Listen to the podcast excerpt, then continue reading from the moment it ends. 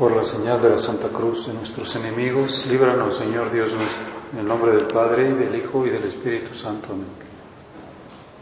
Señor mío y Dios mío, creo firmemente que estás aquí, que me ves, que me oyes. Te adoro con profunda reverencia. Te pido perdón de mis pecados y gracia para hacer con fruto este rato de oración. Madre mía Inmaculada, San José mi Padre y Señor, Ángel de mi guarda, interceded por mí.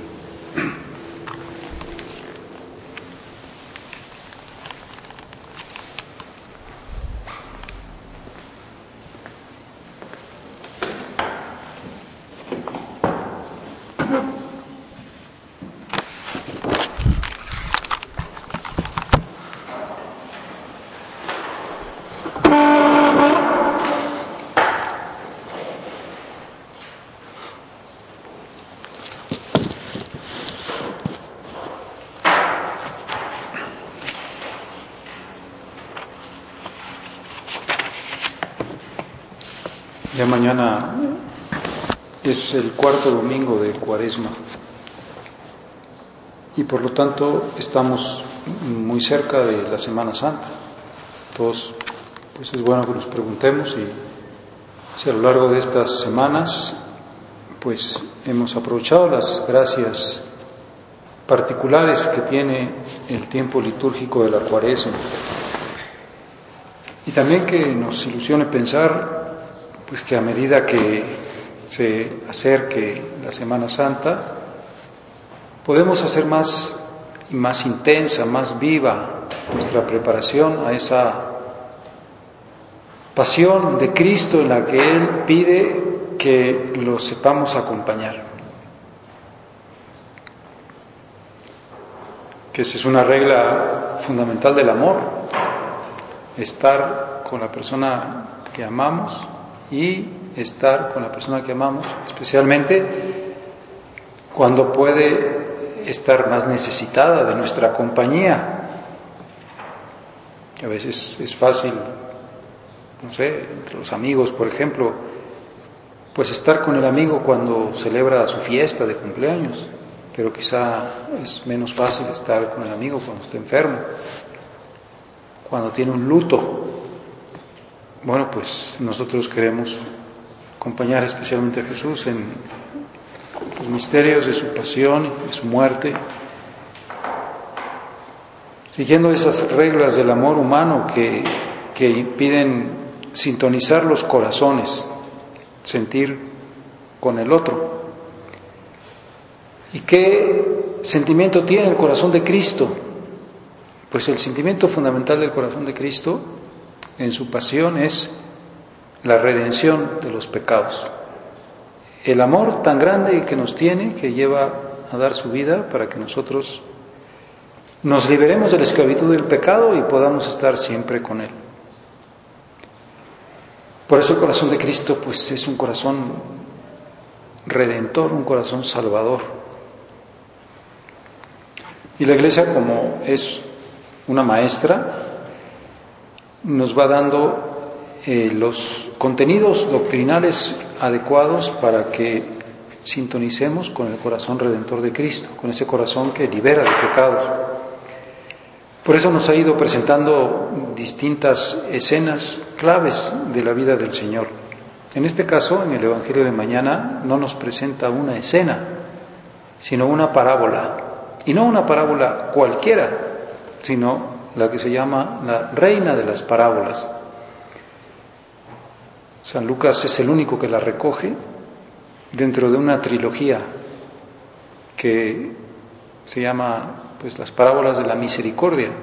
La primera parábola es la parábola de la oveja perdida. La segunda parábola es la de la mujer a la que se le pierde una moneda de plata y la busca. Y la tercera parábola, así como en una, en una subida de intensidad, es la parábola del Hijo Pródigo, la parábola que mañana la Iglesia nos presenta y que precisamente viene a decirnos con una comparación muy rica cuál es el misterio del reino de los cielos. Cómo se, se está en la casa del Padre y cómo se vuelve a la casa del Padre. Y cómo es el Padre, cuáles son los sentimientos del corazón del Padre y qué resultado puede ser al final pues de todo, de este de esta historia del hombre llena de pues de cizaña y de trigo, de cosas buenas y de cosas malas. Y Jesús pronuncia esta parábola porque, según nos dice San Lucas, era criticado. Los fariseos y los escribas, viendo que Jesús comía con publicanos y pecadores, dijeron, este recibe a los pecadores y come con ellos. Y Jesús, pues sabiendo lo que pensaban en sus corazones, sabiendo que decían, ¿por qué estás con los pecadores? ¿Qué, no, no te sabes tú distinto? ¿Que no eres tú de los, podríamos decir entre comillas, de los buenos? Y Jesús les responde con una parábola. Un hombre tenía dos hijos. El menor de ellos dijo a su padre, Padre, dame la parte de la herencia que me toca. Y él les repartió los bienes. ¿Quién es el Padre de la parábola? Pues es el Padre Celestial. ¿Quién es este Hijo? Somos todos nosotros, porque todos nosotros somos pecadores. Todos nosotros hemos empleado mal la herencia de nuestro Padre, sobre todo la herencia espiritual, la herencia de la gracia, que a veces no sabemos apreciar. Pues no muchos días después, el hijo menor, juntando todo lo suyo, se fue a un país lejano y allá derrochó su fortuna viviendo de manera disoluta. Después de malgastarlo todo, sobrevino en aquella región una gran hambre y él empezó a padecer necesidad. Entonces fue a pedirle trabajo a un habitante de aquel país, el cual lo mandó a sus campos a cuidar cerdos. Tenía ganas de hartarse con las bellotas que comían los cerdos pero no lo dejaban que se las comiera. Es la situación del pecador.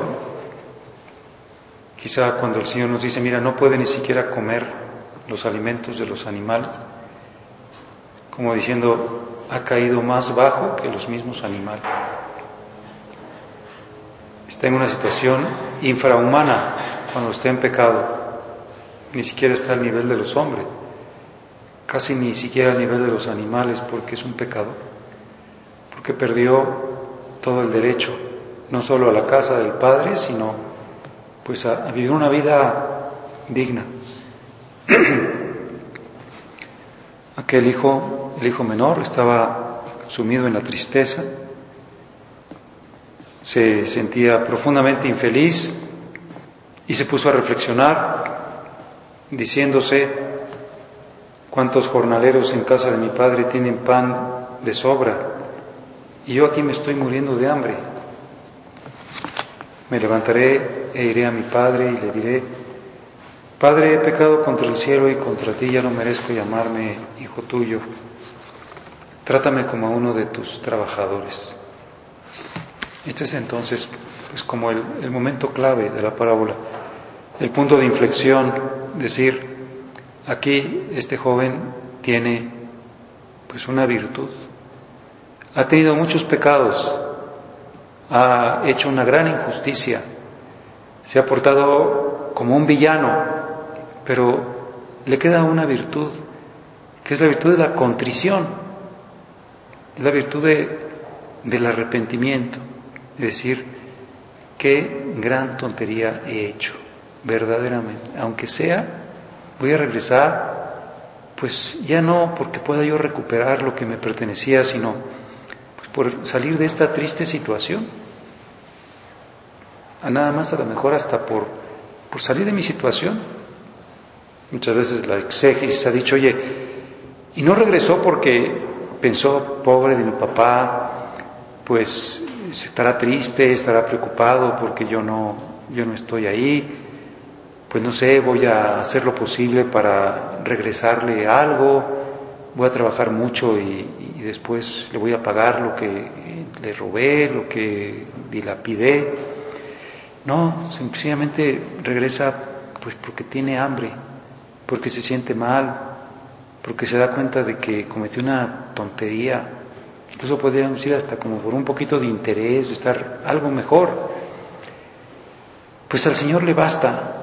Y, y lo que se refleja en el fondo de esta parábola es pues ese corazón del Padre enternecido que Jesús pinta con unos trazos maravillosos como los hemos oído muchas veces.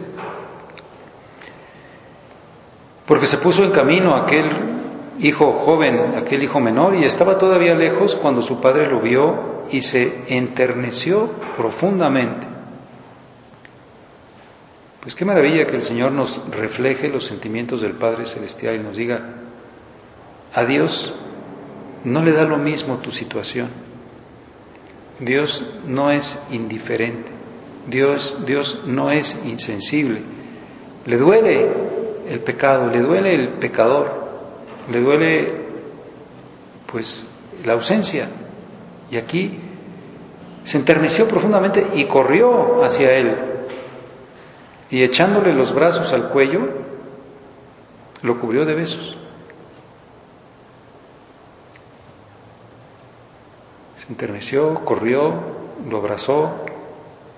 Otra vez el Padre Celestial se da una gran alegría y también los ángeles del cielo se alegran muchísimo cuando un pecador, vamos nosotros a darles alegría y decir, oye, yo también tengo muchas cosas a las que arrepentirme, yo también tengo muchos pecados.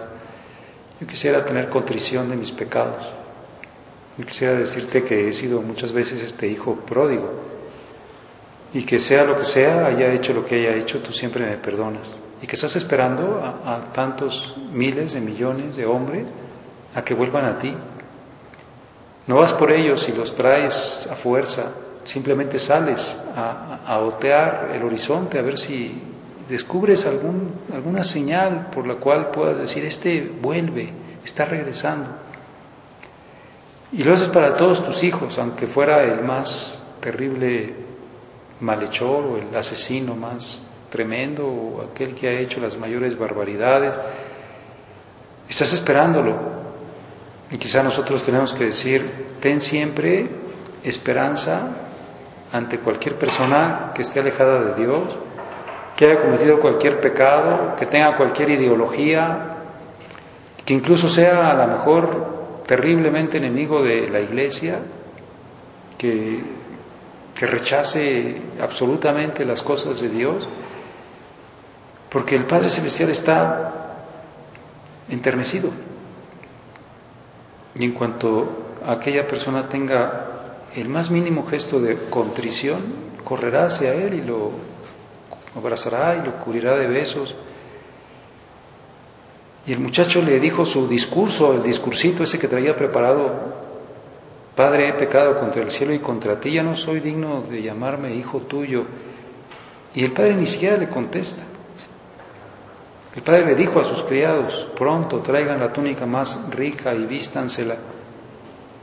Póngale un anillo en el dedo y sandalias en los pies. Traigan el becerro gordo y mátenlo. Comamos y hagamos una fiesta porque este hijo mío estaba muerto y ha vuelto a la vida. Estaba perdido y lo hemos encontrado. Ya no me importa que ya no te consideres digno de estar aquí para que veas que recuperas todo lo que habías perdido, voy a hacer una fiesta y además a ti te voy a poner un anillo y un vestido nuevo, la túnica más rica, te voy a poner unas sandalias en los pies porque veo que vienes descalzo y te voy a organizar un banquete. Pues que eso sucede cada vez que nosotros hacemos un acto de contrición. Por eso San José María decía que la mejor de las devociones son los actos de contrición. Señor, pues fallé en esto, te ofendí en aquello, critiqué a esta persona, me porté orgulloso, desaproveché una oportunidad de servirte, he sido perezoso y he pecado muchas veces de omisión, no te he amado suficientemente, perdóname. Y le encanta ese sentimiento a Dios, porque además Él nos los pone. Es una gracia actual, la gracia de, de que mi corazón se convierta, de que tenga aquello que, pues de una manera gráfica, se dice las lágrimas de arrepentimiento. Al llorar mi pecado, qué distinta es la actitud opuesta de los fariseos y de los, de los escribas que dicen, pues este está con los pecadores, este come con los pecadores. Y casi el Señor, pues, podría haberse vuelto y, decirles a ellos, ¿y ustedes no son pecadores? ¿Y ustedes son puros? ¿Y ustedes están sin mancha? ¿Y ustedes no tienen nada de qué pedirle perdón a Dios? Y aquellos hombres pues, tendrían que haber reconocido que, claro que sí, no solo que tendrían muchas cosas de qué pedirle perdón a Dios, sino que todos los días tienen cosas de qué pedirle perdón a Dios. Por eso, como sabemos, pues una práctica muy importante es que todas las noches, antes de irnos a dormir, pues hagamos un acto de contrición, le pidamos perdón a Dios por nuestras faltas ese día. No busquemos otras razones, sino decir yo tengo la culpa, yo no tengo pues puro trigo en mi corazón, sino que tengo también mucha cizaña, pero aquí vengo como a, dejarte mi, mi, arrepentimiento, mi dolor. Y por eso la iglesia nos dice pues, cuando hagas un acto de contrición, cuando reces el yo confieso ante Dios Todopoderoso y ante ustedes hermanos, que yo he pecado mucho, y he pecado de pensamiento y de palabra y de obra y de omisión y yo soy el que tiene la culpa y por mi culpa y por mi culpa y por mi gran culpa. Y por eso ruego a Santa María, siempre Virgen, y a los ángeles, y a los santos, y a ustedes, hermanos, también ustedes que están aquí, que formamos todos el cuerpo místico de Cristo, que podemos interceder unos por otros, pues les ruego a ustedes que pues que pidan por mí para que Dios me perdone mis pecados.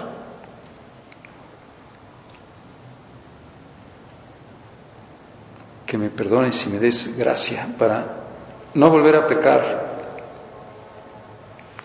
Pues esta es la época del año propicia.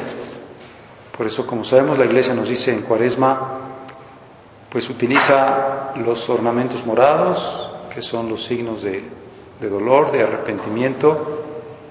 En cuaresma haz sacrificios, haz penitencia, porque tienes que limpiar tus pecados en primer lugar y después únete a Cristo, medita su pasión, reza el Via Crucis, porque de esa manera vas a sintonizar tu corazón con el corazón redentor que vino a eso precisamente, vino a perdonar los pecados.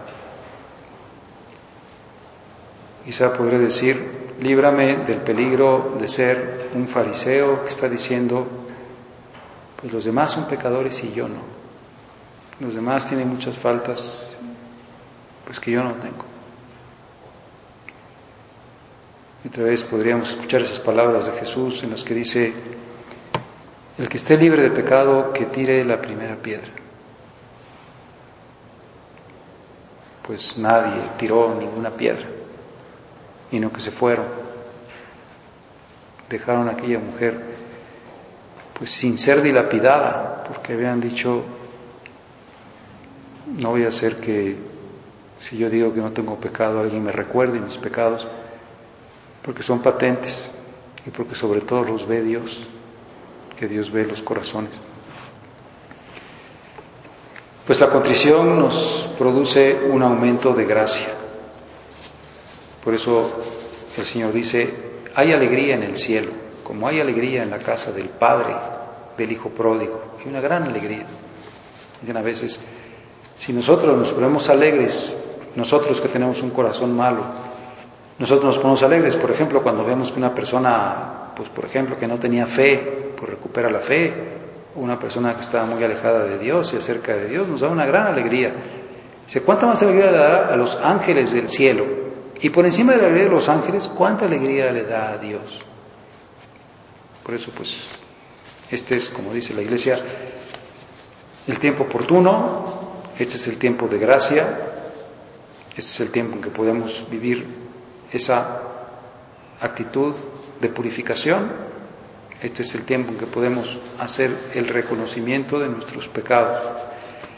Este es el tiempo en que podemos desagraviar por los pecados. Ojalá que todos digamos, pues, Señor, en las semanas que faltan, dame la gracia para que yo intensifique mi amor a la cruz. Dame la gracia para que yo pueda redimir contigo más. Dame la gracia para poder decirte siempre que sí a cualquier sacrificio que tú me sugieras, que me dé cuenta. Dame la gracia para inventar más cosas, para estar más abrazado a la cruz, más cerca de la cruz, porque así voy a estar más contigo. Dame la gracia para que no me dé miedo el sufrimiento. Dame la gracia para ser generoso. Nunca voy a poder ser tan generoso como tú, que diste hasta la última gota de tu sangre, pero sí voy a poder ser mucho más generoso con tu gracia. Yo, con mis propias fuerzas, no lo podré hacer. Y entonces, efectivamente, no veré la paja en el ojo ajeno, sino veré la viga que tengo en el mío. Empezaré por mí. Si las cosas están mal en el mundo, esta misma semana, pues todos hemos tenido ese dolor de ver en, el, pues en las noticias que, que se hicieron aquí en la Ciudad de México. Es un triste primer lugar que tenemos. Eh, la Ciudad de México es la primera ciudad en toda América Latina en que se puede hacer ante el juez civil el matrimonio, entre comillas, de dos personas del mismo sexo. ¿Y dónde está ese precepto que Dios dio que decía, dejará el hombre a su padre y a su madre y se unirá a su mujer. El hombre se unirá a su mujer. Como si ahora dijéramos, estamos jugando a cambiarle el plan de la creación, estamos jugando a ser dioses. Independientemente de, de lo que a mí me pueda doler y lo que me pueda producir como un sentimiento de decir, qué barbaridad, tengo que decir ante todo, Señor, pues perdónanos nuestras barbaridades, perdónanos la cerrazón del corazón, perdónanos a lo mejor, pues no sé, lo que puede haber en el corazón de cada persona que legisló eso o en el corazón de cada persona que hace esa ceremonia. Y la culpa la tengo yo, porque no he sido más generoso en mi penitencia, porque no he aprovechado la Santa Misa como sacrificio de expiación porque no te he sabido acompañar más en la cruz, porque no me he entregado más, porque muchas veces te niego a lo mejor aquella cosa pequeña que me pedías. Pues yo he pecado. Yo confieso ante Dios Todopoderoso que he pecado y he pecado mucho. Pues vamos a rogar, como decimos también en el acto de contrición, a la Santísima Virgen, aquella que no tiene pecado. Ella sí, no tiene ningún pecado. Ella pide perdón por nosotros, por eso la llamamos refugio de los pecadores. Pues nos está invitando a eso, que ella nos ayude a comprender esta parábola un poquito más profundamente, que la habremos oído muchas veces, la reina de las parábolas que lo volveremos a oír mañana cuando estemos en la misa y volveremos a oír una explicación del sacerdote la homilía. Y vendrá también la liturgia y con la oración colecta y las demás oraciones nos reforzará esta parábola, pero que nos ayude el Señor a comprender profundamente las distintas situaciones que plantea. Y dentro de todas, pienso que la más importante, la más consoladora es el corazón enternecido del Padre Celestial, la actitud del Padre Celestial, la revelación de cómo es el Padre Celestial, que queda aquí patente en aquello que podría haber sido pues, más doloroso para él, que podría haber tenido como ira ante alguien que derrocha su fortuna y que sin embargo su actitud es totalmente la contraria, hacer una fiesta, celebrar aquel hijo que estaba perdido y ha sido encontrado.